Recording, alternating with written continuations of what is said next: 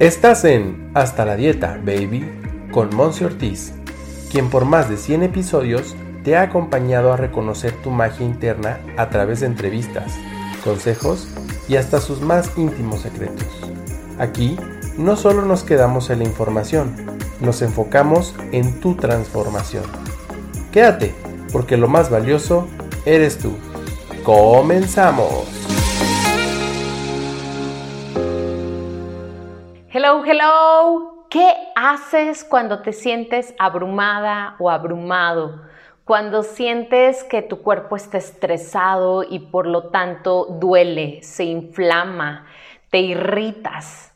¿Qué haces cuando crees que todo se está derrumbando a tu alrededor? Que esos planes que tenías y que decías, esa meta la voy a conseguir esta semana, la voy a alcanzar este mes, simple y sencillamente no se da.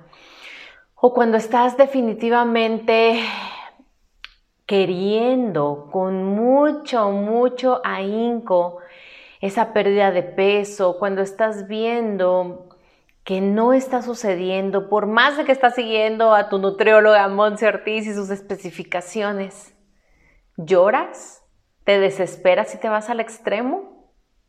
El día de hoy quiero recomendarte así con mucho, mucho corazón una técnica que aplicamos con mis pacientes de forma individual en, en, nuestras sesiones uno a uno, en nuestros programas Nutriendo mis hábitos, en nuestros programas individuales de Alineándome con mi bienestar y es la autoobservación.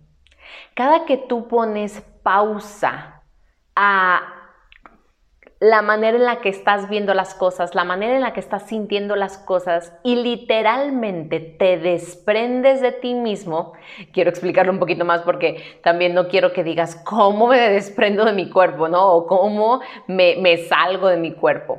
Sencillo, vas a aplicar esta, esta técnica como si tú te estuvieras observando desde afuera o desde arriba y estuvieras viendo a una tercera persona, que bueno, en este caso eres tú misma o tú mismo, pero lo estás viendo desde afuera, no desde este traje que es tu cuerpo, no desde esta emoción que es esta angustia, este enojo, esta preocupación. Verte desde afuera, es decir, autoobservarte, te permite simplemente observar la situación, verte como eres sin juicios, sin opiniones, sin críticas. Estás viendo, ok, por ejemplo en mi caso, Monse está llorando porque no alcanzó la meta deseada en su trabajo y entonces eso que tanto anhelaba del aumento del sueldo no se está dando. Y entonces yo me veo a mí misma llorando, veo a mi jefe o mi jefa, veo las circunstancias que están en ese momento sucediendo o que sucedieron para que tal cosa no se diera tal y como yo quería. O en el caso del cuerpo, ¿por qué es que entonces no estoy alcanzando esa pérdida de esos 10 kilos que me propuse para este mes? A ver, ¿qué hizo Monse? Comió esto, hizo esto de ejercicio, durmió lo suficiente, qué calidad del sueño estuvo teniendo, con qué relaciones estuvo eh, encontrándose durante ese periodo, qué grado de estrés estuvo teniendo. A lo que voy con esta recomendación es que cuando tú le pones una pausa a tu día a día o una pausa durante tu semana, por ejemplo, para darte este momento de autoobservación, le dices a todo, espera, voy a observar lo que está sucediendo con otros ojos, con otros lentes, con otra visión, desde otra perspectiva. Y voy a revisar si no es que mi emoción, esos sentimientos, esa mente me está traicionando y entonces yo estoy exagerando, estoy entrando en un modo drama, en un modo mártir, en un modo víctima. Es como cuando de repente algunos socios, algunas socias de mis equipos de trabajo, de repente me dicen, no, pues es que es muy difícil vender, por ejemplo. Porque como tú sabes, pues yo me dedico también a la parte de venta de productos de salud y de belleza. Entonces cuando alguna de mis socias me dice, es que no he podido vender esta semana, no he podido vender este mes, yo de repente le digo, pausa, autoobsérvate. ¿Qué le dijiste al cliente? ¿Qué le dijiste al seguidor? ¿O qué seguimiento le hiciste más bien? ¿Qué atención le estás brindando? ¿Qué palabras estás utilizando? ¿Con qué emoción estás vibrando? ¿De escasez o de abundancia? ¿Qué otros temas personales traes tú que entonces te los estás trayendo contigo a la parte del negocio para hacer o en este caso no lograr la venta?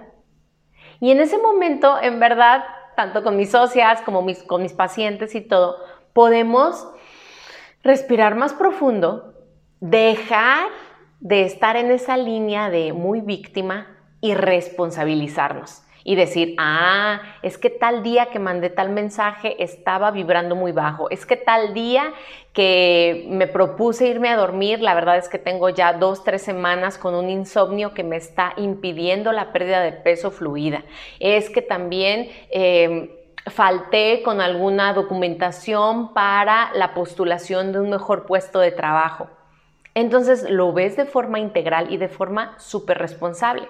Y eso no significa que no sigas anhelando que se cumpla el propósito, la meta que pusiste ahí tan anhelada, sino que te das la oportunidad de hacer correcciones puntuales, correcciones precisas que van a ayudarte a que entonces el resultado se dé en los siguientes días, en el siguiente mes, en el siguiente año. Recuerda, no existe como tal este concepto de fracaso hablando desde un punto negativo, sino desde un punto de aprendizaje. ¿Qué tanto estás aprendiendo al momento de autoobservarte? Y no solamente a ti, sino toda la situación, a todos los que intervienen en esas circunstancias.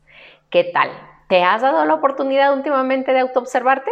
Tal vez en este momento que estás escuchando este episodio 109, te puedas abrir un espacio, darte una pausa y observarte desde afuera, desde arriba, para revisar qué son esos ajustes que puedes hoy hacer. Te leo en comentarios de este episodio o en alguna de mis redes sociales y como siempre gracias por ser todo lo que eres. Bye bye.